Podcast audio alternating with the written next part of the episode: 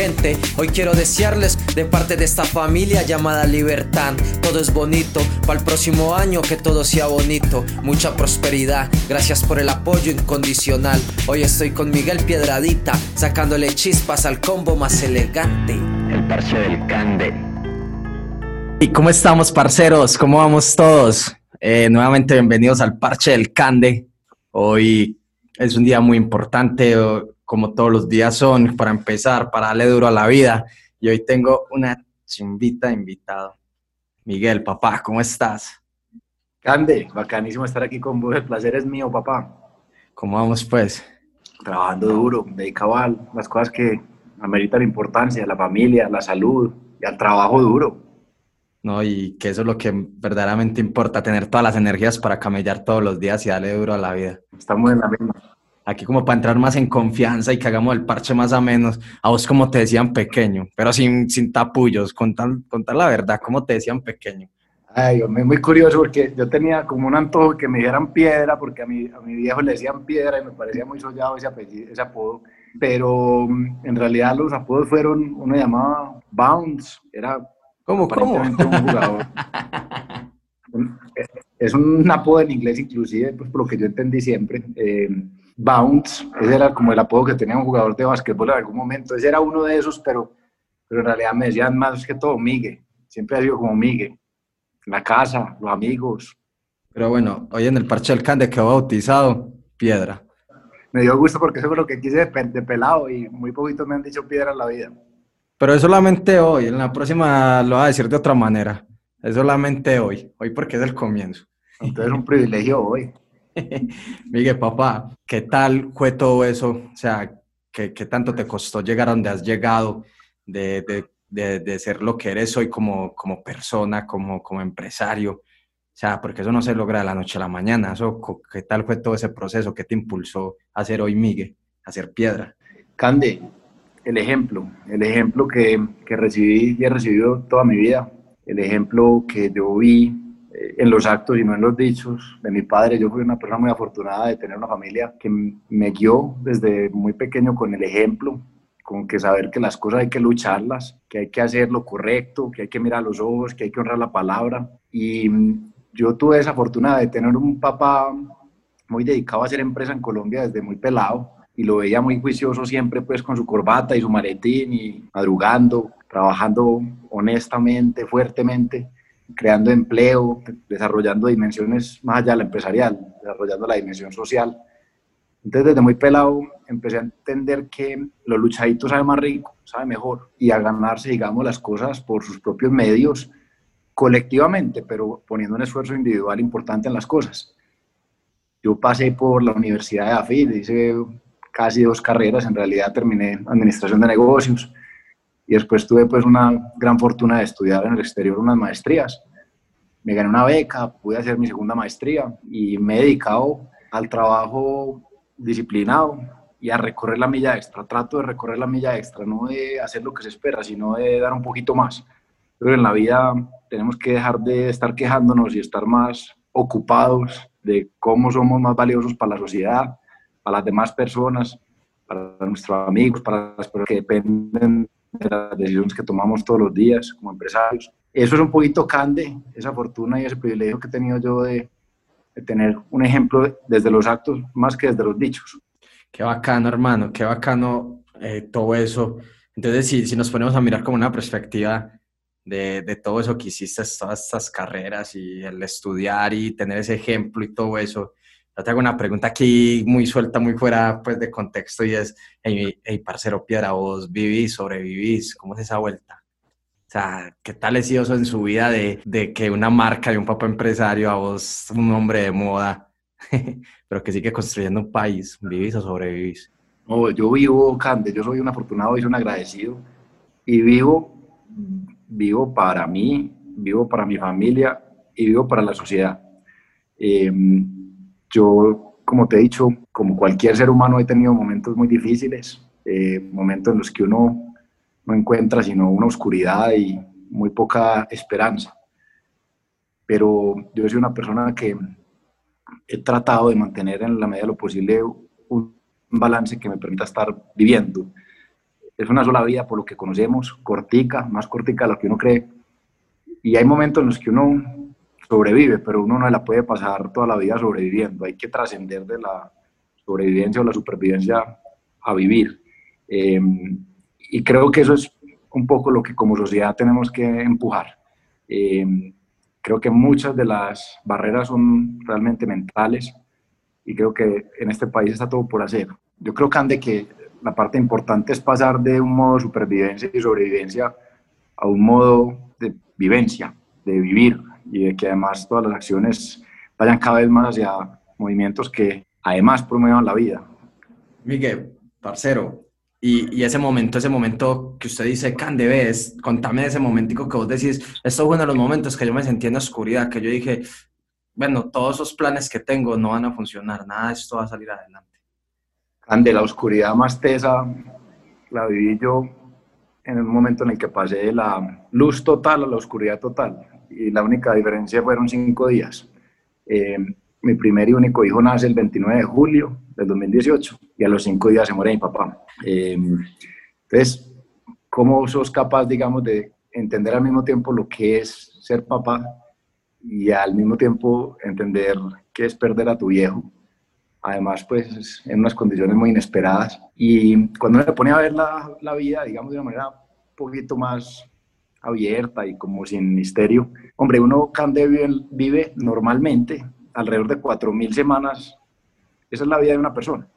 Son como unos 80 años. Es la expectativa de vida más o menos. Y yo creo que es por ahí igualmente probable ganarse el baloto o que a ti te nazca tu primer y único hijo y en la misma semana fallezca tu padre en unas condiciones como tan inesperadas. Entonces, más que un momento de oscuridad, fue también ese punto, como ese cambio de, de tendencia tan teso, de pasar de una luz tan linda que es ser papá, a una oscuridad y una desesperanza de perder a tu viejo y de echarte pues al hombro una familia entera y, y a personas que alrededor tuyo quedaron en unas condiciones emocionales muy difíciles. Yo en ese momento tuve que renunciar a la, la gerencia general de, de Magi, la marca de trajes de baño, que yo era su presidente en ese momento. Hice unas renuncias que fueron las más correctas porque fueron aquellas por lo que realmente importa la vida y es que tú y los que están alrededor tuyo estén lo mejor posible. Eh, me dediqué a eso.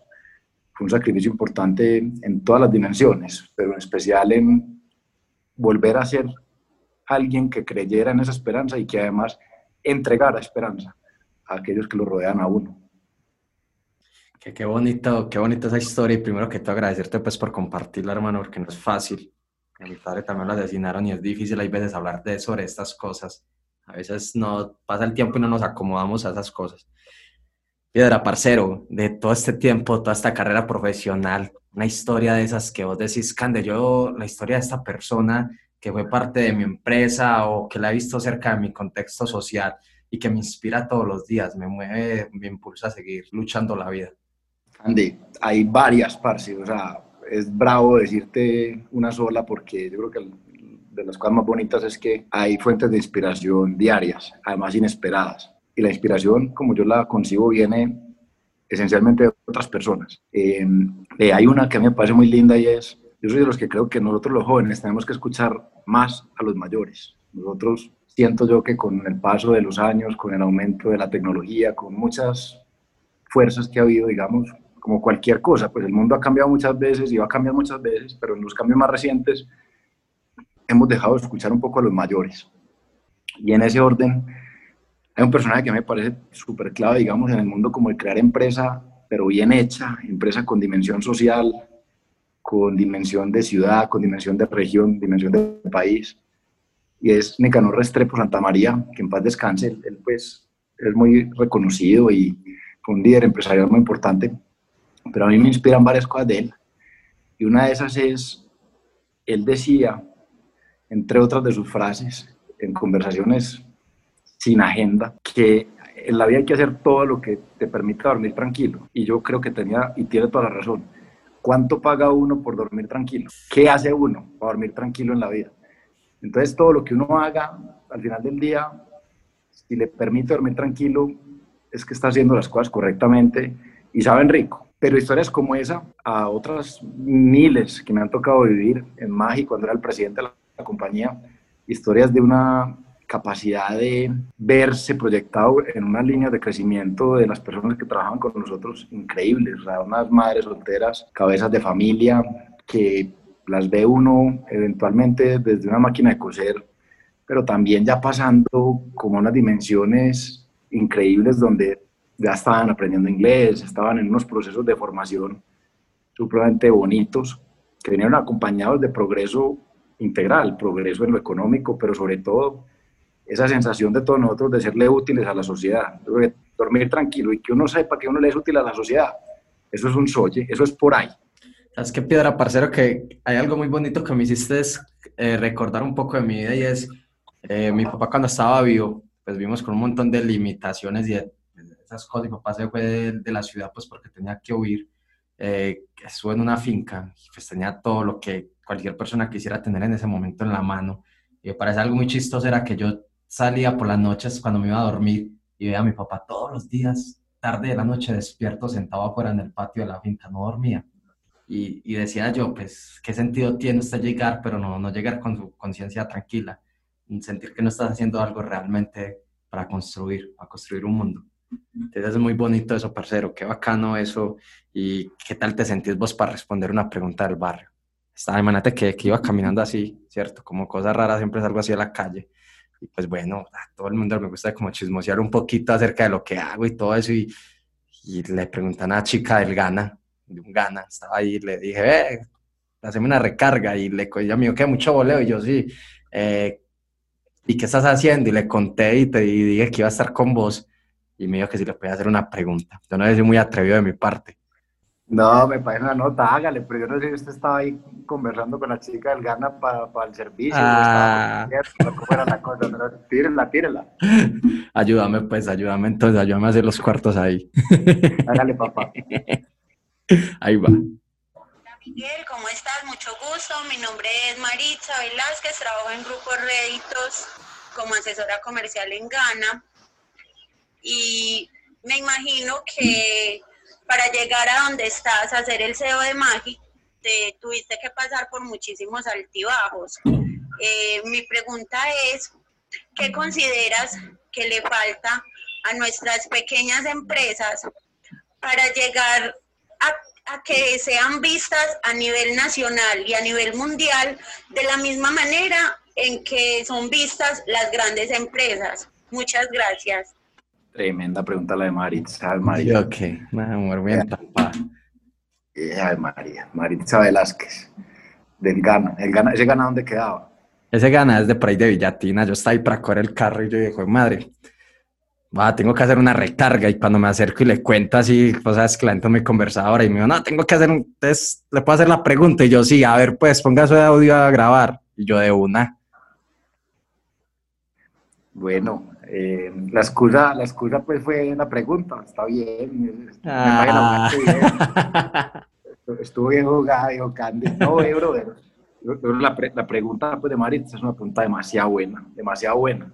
Eh, yo pues hoy en día no, no manejo magia. Yo, yo, renuncié cuando mi padre falleció, como te contaba ahora. Yo estoy dedicado a muchas otras cosas, entre ellas a un emprendimiento que, yo fundé hace casi un año, precisamente ese emprendimiento en el que trabajo, trabaja para que las mejores pymes de Colombia dejen de ser pymes. Esa es la razón por la que nosotros existimos, eh, digamos, en ese, en ese negocio. Yo creo que son tres cositas como las que yo he identificado. La primera, uno la tiene que creer, porque es que la primera limitación es una limitación mental. Las limitaciones económicas son reales, con berraco, y hay limitaciones de todo tipo, pero la primera es mental. Entonces, la primera es, hay que creérsela y hay que pensar en que uno es capaz de hacer grandes cosas y que hacer grandes cosas no es para no alimentar la arrogancia, hacer grandes cosas es porque tiene una responsabilidad con la sociedad y tiene una responsabilidad con la familia y tiene una responsabilidad con los empleados con los que está, que haya prosperidad en ese negocio y prosperidad es que a todos nos vaya bien. Entonces lo primero en ese tema mental, es, es eso que te estoy mencionando, creérsela. Eh, lo segundo, hay que reconocer una vaina que es muy especial. Colombia es de los países mejor conectados con el mundo. Nosotros aquí nos quedamos todo el día, pero si vos me decías a mí, Miguel, ¿qué otro país está igual de bien conectado? Colombia es muy bravo, ahí sí me corchas, porque Colombia a nivel, digamos, de tratados de libre comercio, de acuerdos comerciales con otros países, está súper bien conectado. Más allá pues de las ventajas que tenemos, ¿cierto? En el sentido de la ubicación geográfica, de la línea tropical, hay muchas razones que hacen que nosotros seamos una gran despensa de alimentos para el mundo o que, entre otras, seamos una gran despensa de talento humano.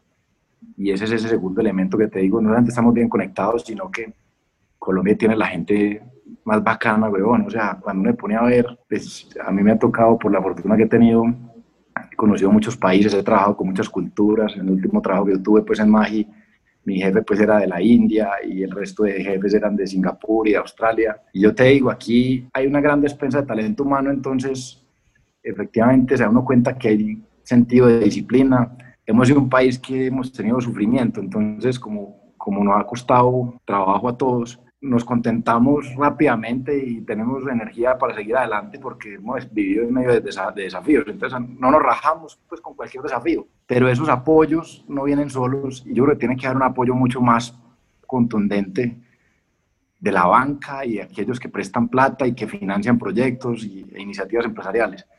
No puede ser, Cande, que cuando me ponía a ver aquí cómo los préstamos a las empresas en Colombia, solo el 17% de los préstamos van para las pymes alrededor del 17 al 20%, pero las pymes van entre el 80 y el 90%, inclusive un poco más de las empresas en Colombia. En Colombia hay 1.700.000 empresas, de esas 1.500.000 más o menos son, son pymes. Entonces, aquí tiene que haber un apoyo mucho más contundente y decidido de prestarle plata a las pymes y de prestarle plata a la construcción del tejido empresarial. Entonces, si vos unís una despensa de talento humano, un país bien conectado, sin barreras, sin tanta barrera mental y con más plata de los financiadores, yo te digo que aquí no nos atajan. Ah, no, huevón, vos me pusiste a pegar duro. Como, dice, como decimos nosotros, dos cucharadas al caldo y presa a la mano, pues. Ahí donde calde. Pues ojalá sirva, bro. Si sirve, estoy diciendo que le útil a usted a la sociedad en ese sentido. No, hay que ser buenos verbetes. Usted mismo lo ha dicho. Acá en Colombia lo que hay es talento humano. Totalmente, Can, de verdad que sí. Eh. Tenemos que dejar de quejarnos tanto, hermano, y empezar a valorar lo que tenemos. Y gente buena, de María, es lo que acá. A mí me pasa mucho eso, weón, que yo viajo y yo digo, fue pucha, quiero Colombia, más quiero Colombia, quiero mi barrio, quiero la gente bullosa, quiero todo eso, quiero, me hace falta todo esto de mi gente, me pasa demasiado. Yo, te vi por allá, por allá en una foto parchado en el Smithsonian, en, en el museo, tirando allá puro parche en una de las fotos que vos tenés. Me imagino que no estabas por allá con ganas de volver a la casa aquí donde tu gente. Es que así es la cosa, esto jala mucho. No, y fue una locura, güey. Yo me sentía como en una película en ese momento. Imagínate, no hay que eso solamente lo ven en las películas y se estar ahí parchado. Eso es, eso lo que cuento una vez en la vida o las veces que uno ya pueda estar ahí. Piedra, parcero, aquí vos hablando de educadito, estás muy educadito, te estás guardando. A ver, contame una de esas cagaditas que vos decís, Cande, yo ahora me arrepiento de esta cagada. No, Cande, yo tengo muchas cagadas. Eh, cagadas todas, pues, mesuradas, cagadas normales, que, afortunadamente pues han sido propias de, de, lo que es cualquier ser humano humano. Pero así que yo me acuerde, parecía a la de, a la de Carlos Raúl, que en estos días lo tuviste por acá parchado, que ese man es un, recuerdo de saber. Fue mi jefe, entre otras, ese man fue mi jefe pues allá en Colombia y es una de las personas que también me inspira mucho, ahorita que me preguntabas. Eh, mira, me acuerdo por ahí de uno o dos. Una fue que un día pues me pegué una rasca brava, pero brava, brava, en un establecimiento público. Eh, y había una piscina y me tiré rascado. Y, y me a parchar aquí a, tomarme un fresquito en el agua, cualquier cosa. Y fue que fue llegando la tomba y, venga papá, que es que está aquí está con mucho escándalo. Para, para el carrito, guardado, una, no, una noche, una noche, un día largo, ahí pues para la cana, probé canazo ahí en ese sentido, por estar haciendo escándalo. Eh, esa fue pues la razón. Obviamente cuando me cogieron y me dijeron que me tenía que ir para la bolita y que para la cana y toda la cosa, eh, estaba revoltoso, entonces obviamente me, me regañaron más, me jalaron más maluco, me jalaron más, me estrujaron más, me empujaron más y una que otra patada, pues ahí también salió, pero afortunadamente no pasó a mayores. Esa es una que me acuerdo, pero hay muchas candes que, como cualquier ser humano, me he tomado mis tragos, he parchado con amigos y he hecho embarradas desde el colegio, la universidad. En todo Pero entonces, ustedes son matados que la policía los acompañen en las fiestas, pues. Ah, a Ulus lo mismo. Y ahora Piedra también, no. Sí, sí, yo pasé por esa también, ¿no? Pues que eso es, apenas humano, ¿sí me entiendes? Eh, ellos están haciendo su deber, hacer cumplir que las cosas estén en orden y cuando uno las desordena, se la merece, se tienen que guardar a uno, uno tiene que aprender de las cosas que, que no hace bien. claro, claro. Y yo creo que ya ahí pues tienen la listica. Estos manes son los que cada rato vienen cada vez que toman los chorritos, entonces para que preparen, pues, vean. Son los que cada rato te hacen dar la calvacia, como decimos nosotros. Sí, sí, sí. Piedra, parcero, ¿quién te inspira? Pues, o sea, ¿quién, esos referentes, Aúl, eh, el otro personaje que me contaste, pero ese referente tuya cotidiana que te inspira, que, que, que, te sirve como ese referente constante. No, mi hijo, weón, es que eso es una cosa muy brava. Lo que, lo que es la primera ley de la naturaleza es la sangre de tu sangre, weón. O sea, ese man tiene dos años y dos meses eh, y no tiene ni idea lo importante que ha sido para inspirarme y, salirme y haberme sacado de unas dificultades tan tesas, hermano, como las, las vividas en, esos momentos, que fueron pues varios meses de, de mucha oscuridad. Em, yo diría, sin temor a equivocarme, que Vicente, mi hijo, es el mayor motor de inspiración y entre otras, pues cada día más se va volviendo un motor de aprendizaje no te imaginas la cantidad de cosas que le enseñan a uno ellos, entre otras, una de ellas es a no tomarse como la vida tan en serio. Mi papá me decía mucho eso, me decía, usted, pues, huevón, lo único que hace es tomarse la vida demasiado en serio, y eso es muy, muy cierto. Los niños le enseñan a uno a mirar otra vez la vida como desde una, un ángulo de niños, y, no toman la vida tan en serio.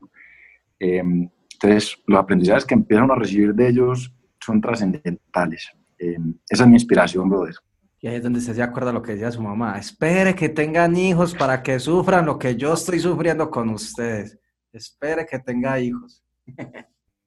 Ay, María Cande, eso es más cierto que un berraco. Es que no en vano las mamás, todos los esfuerzos que hacen y que pasan, arranque pues por todo lo que tiene que ver con la, con la gestación, el embarazo, los trabajos de parto.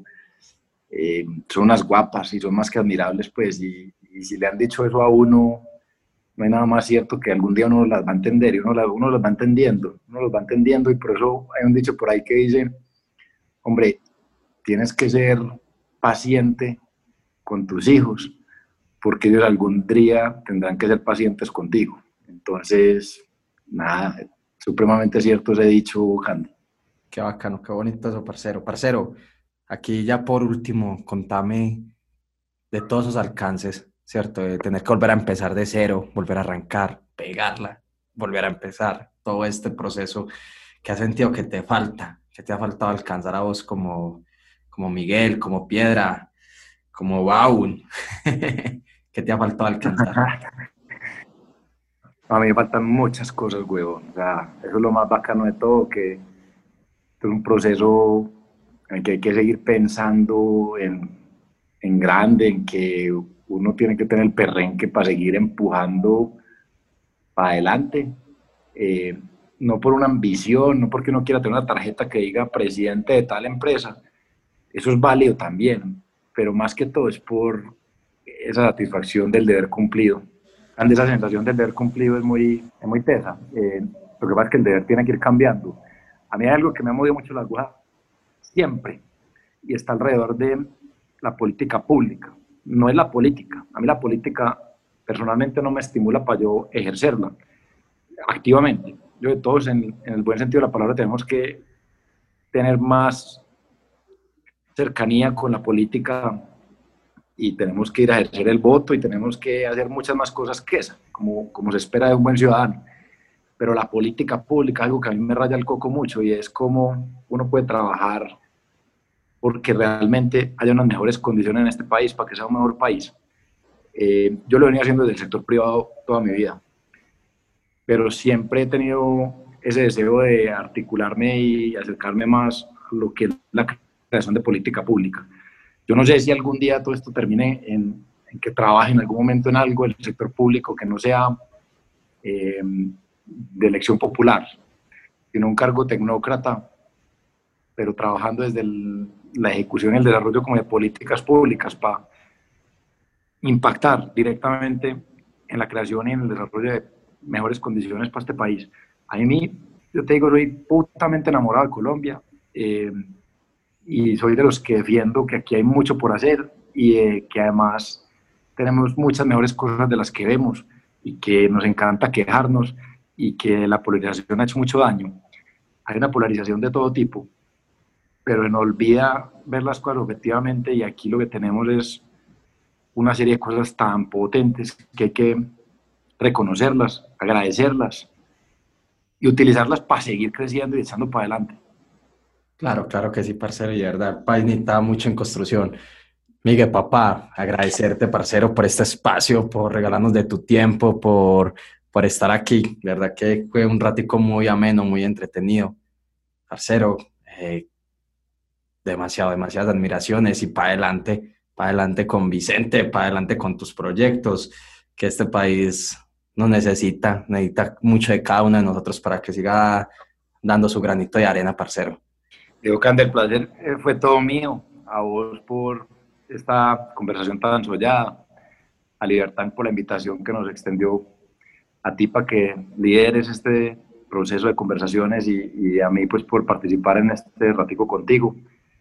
Te deseo a ti lo mejor, deseo que podamos tener más contacto también.